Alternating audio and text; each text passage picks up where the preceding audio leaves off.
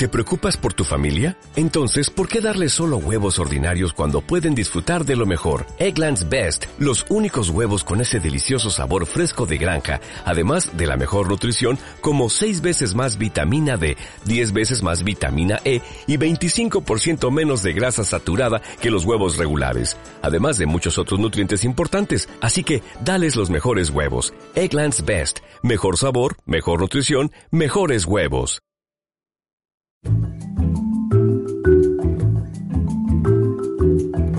Bienvenidos al episodio número 14. Estos días han servido para hacer un recuento de los datos que han inundado la red, pero también para hacer una selección de contenidos que consideramos interesantes para compartir. Hoy hablamos de las dos curvas. Cuando el nuevo coronavirus fue declarado pandemia, se habló constantemente de aplanar la curva. Ustedes recuerdan que lo mencionamos en uno de nuestros episodios.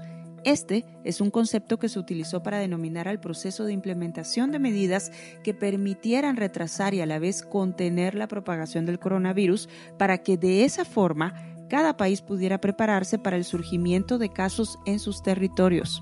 Bueno, ahora se habla de dos curvas y de cómo aplanarlas. Se trata de la curva epidemiológica y la curva económica. Richard Baldwin, profesor de Economía del Instituto de Posgrado de Estudios Internacionales y de Desarrollo en Ginebra, plantea el concepto de doble curva vinculando las variables de los casos de coronavirus con la recesión económica y el tiempo. Advierte que si se continúan implementando medidas de contención, los problemas económicos serán mayores. Esto, sin duda, plantea un dilema ético y moral prácticamente se están poniendo sobre la mesa dos opciones, vidas humanas o estabilidad económica. Sin pensarlo, la respuesta para cada uno es obvia, pero hay quienes no lo ven así y siguen sosteniendo que es mejor sacrificar a unos por el bien de todos. Por suerte, lo que plantea el profesor Baldwin va en la línea de buscar soluciones para ambos casos.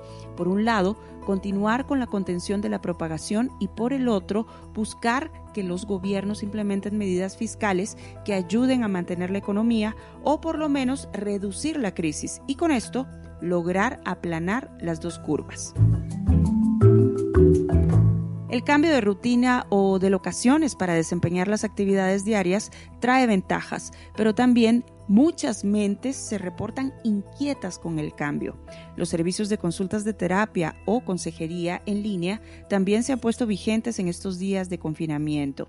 Según un artículo de Europa Press en España, en uno de los portales especializados en el tema, las consultas en línea aumentaron un 200% a partir de la declaratoria de emergencia. En todo el mundo, clínicas y agencias gubernamentales han habilitado opciones para ofrecer ayuda a quienes la soliciten. La música y las letras sirven de distractor para algunos. Como en todo, hay gustos y opciones. En estos días, bibliotecas virtuales, conciertos en línea forman parte de las ofertas de entretenimiento, pero también hay espacio para otro tipo de estímulos, por ejemplo, las visitas virtuales a los museos más importantes del mundo. La idea es buscar opciones y probar. Siempre se puede encontrar algo interesante y diferente. Hasta la próxima.